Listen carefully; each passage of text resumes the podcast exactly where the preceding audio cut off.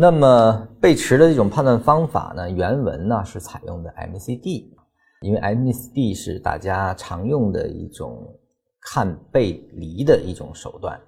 就是说出新高，但是 MCD 的这个高度呢没有前面的大啊，没有前面的高啊，我们称之为叫 MACD 和走势的一个背离啊。但是呢，我们在缠论中没有用背离这个词，而是用的背驰啊。那么本质的区别在哪里呢？就是说，原有的 MCD 我们在用的是高度，那么在缠论中呢，用的是面积。就是说，呃，原有的一种手段啊，就是指标。我们在讲传统理论里讲过啊，出高点，但是呢，MCD 呢是向下的。这个是称为一种背离，叫指标背离。但在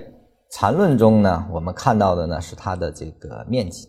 也就是说，整个这一堆啊，这一波的进入啊，这是一个走势了，对吧？它的一种进入，它的所有的向上的面积的和是多大？那当它产生离开的时候，我就能知道它这个离开到底是不是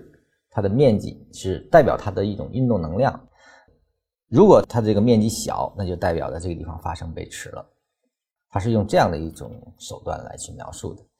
那么在运行的当下的时候啊，我们一般是采用什么方法呢？就是说 MCD 当它称红柱变小的时候呢，在这个当下的时候呢，你可以用它的面积乘二，而后再跟前面比。如果面积乘二还没有前面大，我们可以暂定为它可能发生背驰。这个是一个技巧。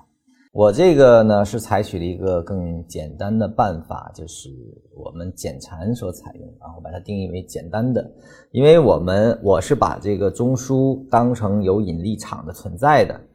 所以说呢，我的比较方法呢就是比较它的进入段和离开段，它离开中枢的高度，就说来去确定它是否背驰。当然，这个离开段要完成，需确认完成之后，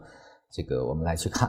当它发生，我们认为这个地方是走完的，那它的运行高度呢，比它进入段啊，其实这是回到地球的表面啊，这是离开地球的一个位置，把这个当成是一个地球，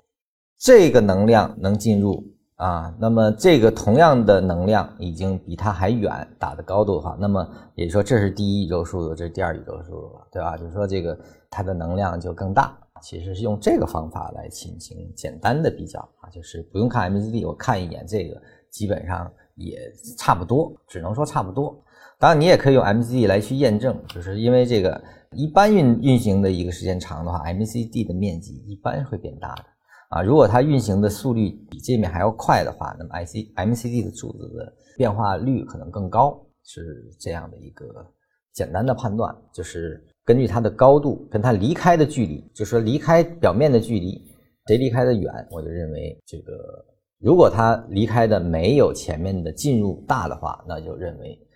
背离可能发生。